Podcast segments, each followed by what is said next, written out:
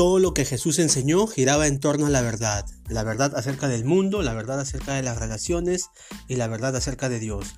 Las cosas que enseñó y la forma como las enseñó sentó un ejemplo para todos los grandes maestros que vinieron después de él. Bruce Bickel y Stan Jans. Bienvenidos amigos a la meditación de hoy, jueves 9 de abril de 2020. La lectura de hoy la tenemos en Lucas 16, 1.15. Dijo también a sus discípulos, había un hombre rico que tenía un mayordomo y este fue acusado ante él como disipador de sus bienes. Como sabemos, la Biblia dice en Salmos 24.1, de Jehová es la tierra su plenitud, el mundo y los que en él habitan. Por lo tanto, todo le pertenece a Dios, nuestra vida, nuestro dinero y todo lo que podamos obtener con nuestro trabajo. El versículo 1 dice que el administrador del hombre rico fue acusado de malgastar y, desperdiciar los bienes de su patrón. Esto indica una mala administración.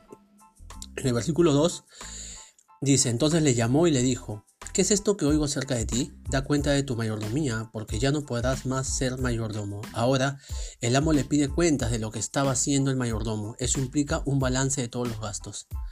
Y Dios quiere que también nosotros hagamos un balance de nuestra vida, de nuestros gastos. En el versículo 3 al 7 vemos que el mayordomo reduce las deudas de los que le debían a su amo. Dice, se le prende el foquito al mayordomo y vemos que hace una jugada maestra, ¿no? Como dirían los chicos de hoy, o hace una magia, como dicen algunos. Como hemos leído, el mayordomo reduce la cantidad de la deuda, pero el dueño sabe lo que está haciendo. Cuando da cuenta de su mayordomía, él lo alaba por lo que ha hecho. Y dice el versículo 8, y alabó el amo el mayordomo malo por haber hecho sagazmente, porque los hijos de este siglo son más sagaces en el trato con sus semejantes que los hijos de luz. El amo alaba a su mayordomo porque actuó sagazmente y hace una comparación con los hijos de luz, o sea nosotros, que debemos actuar así pero en las cosas espirituales, y aún pensando en las cosas del futuro. El dueño lo elogió no porque había sido tan deshonesto, sino porque había hecho planes con anticipación. Jesús está de acuerdo en que mirar hacia adelante es lo correcto. Veamos lo que dice el versículo 9. Y yo os digo, ganad amigos por medio de las riquezas injustas, para que cuando éstas falten os reciban en las moradas eternas. Jesús no está elogiando al mayordomo por su falta de honradez, sino solamente por su sagacidad, nuevamente, por el hecho de que mira hacia el futuro y hace provisión para lo que pueda faltar en el futuro. Y acá les pongo un ejemplo. ¿Está usted guardando pan para mayo? Ahora que estamos en restricciones, Dios nos dé sabiduría para poder administrar sus recursos. No sabemos qué viene en el futuro, pero debemos ser astutos y sagaces. En el versículo 10 al 12 dice, el que es digno de confianza en un asunto muy pequeño, también es digno de confianza en uno que es importante. Lo que Jesús está diciendo es que una persona que es digna de confianza en el manejo de, cosas de pequeña importancia, también se le puede confiar las cosas de mayor importancia. En el versículo 13 dice, ningún siervo puede servir a dos señores, porque aborrecerá al uno y amará al otro, o estimará al uno y menospreciará al otro. No puede servir a Dios y a las riquezas. Jesús está diciendo que lo que podemos amar a Él, que no le podemos amar a Él y también al dinero. Ambos no pueden ir juntos. El ejemplo tenemos como la conversación que tuvo con el joven rico cuando se fue triste, cuando Jesús le dijo deja todas tus cosas y véndelas y dale a los pobres. Jesús le amó, pero el joven se fue rico porque amaba todas sus riquezas. Debemos amar a Dios sobre todas las cosas.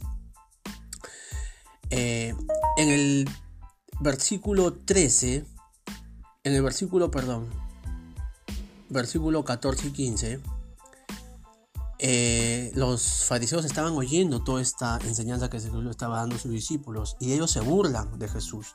Por eso Jesús les dice, ustedes se justifican a vosotros mismos, pero Dios conoce sus corazones, porque ellos tenían por sublime toda la reputación, todo lo, que la gente pueda pensar de ellos, pero para ellos era de buena estima eso, pero delante de Dios era abominación. lo que Jesús le está diciendo acá es que los hombres, que, usted, que estos fariseos se presentaban como hombres, como si estuvieran viviendo en la armonía de la palabra de Dios, pero su justicia era solamente una fachada. Recordemos que los fariseos predicaban la palabra de Dios, compartían, pero no hacían lo que, lo que ellos decían. Bueno hermanos, amigos que nos escuchan, aquí podemos entonces llegar a, unas enseñanzas.